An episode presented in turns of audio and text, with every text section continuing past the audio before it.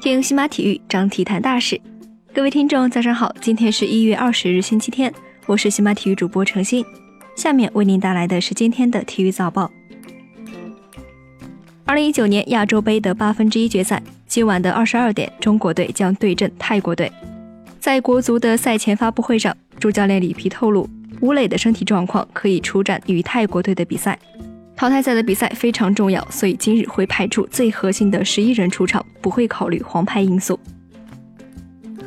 二零一九年澳网女单的第三轮，中国金花张帅首盘六比四战胜斯维托利娜，第二盘两人进入爆发大战，斯维托利娜率先爆发后，张帅也爆发成功，随后二人都有破发机会，但均未把握住，一直互保至第九局。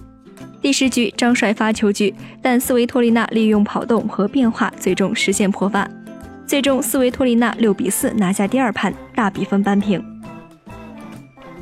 另外一场比赛，王强以两个三比六，总比分零比二负于拉脱维亚选手塞瓦斯托娃。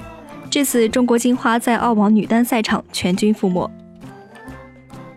二零一九年澳网男双的次轮比赛，中国组合张泽龚茂新对阵西班牙组合加洛佩兹布斯塔，这是张泽龚茂新组合首次闯入大满贯的次轮，但不论是经验还是实力，都稍逊对手。结果，中国组合苦战三盘，最终以三比六、六比四、四比六，总比分一比二不敌对手，无缘晋级澳网男双十六强。据中超官网的消息，中超联赛有限责任公司总经理董铮与西甲联盟主席哈维尔特巴斯在马德里签署战略合作协议，未来双方利用此次合作契机，继续发挥各自联赛的广泛号召力和重要影响力。组织包括各级别青少年锦标赛、俱乐部友谊赛、西甲未来之星全球挑战赛等互动项目。当地时间一月十九日，国际乒联匈牙利公开赛进行了首个单项决赛的较量。在混双决赛当中，许昕、刘诗雯以三比零横扫东道主选手斯祖迪佩格尔夺冠。三局的比分分别是十一比三、十一比六和十一比五。夺冠过程中，许昕和刘诗雯一局未失。值得一提的是，两人此前都还参加了单打的较量。随后，许昕还出战了男双决赛。国际乒联匈牙利公开赛女单的半决赛当中，朱雨玲在大比分一比三落后的情况下完成逆转，以四比三战胜刘诗雯，跻身决赛。随后，陈梦则以四比一战胜王曼玉，与朱雨玲会师决赛。二零一八至二零一九中国女子排球超级联赛倒数第二轮焦点之战。为四强席位而战的江苏女排和辽宁女排短兵相接，结果江苏三比零横扫辽宁，锁定四强席位。三局比分分别为二十五比二、二十五比二十一、二十五比二十一。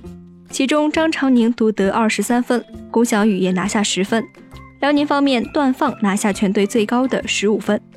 本场比赛过后，本赛季排超四强出炉，天津提前一轮锁定常规赛第一。本轮过后，上海九胜四负，积二十六分，位列第二；北京九胜四负，积二十五分，位列第三；江苏八胜五负，积二十五分，位列第四。利物浦俱乐部昨日宣布，同球队右后卫阿诺德完成续约，新合同将截止到二零二四年。这是自二零一八年四月份以来第七名同红军完成续约的球员。此前的六名球员分别是。菲尔米诺、萨拉赫、亨德森、马内、戈麦斯和罗伯逊。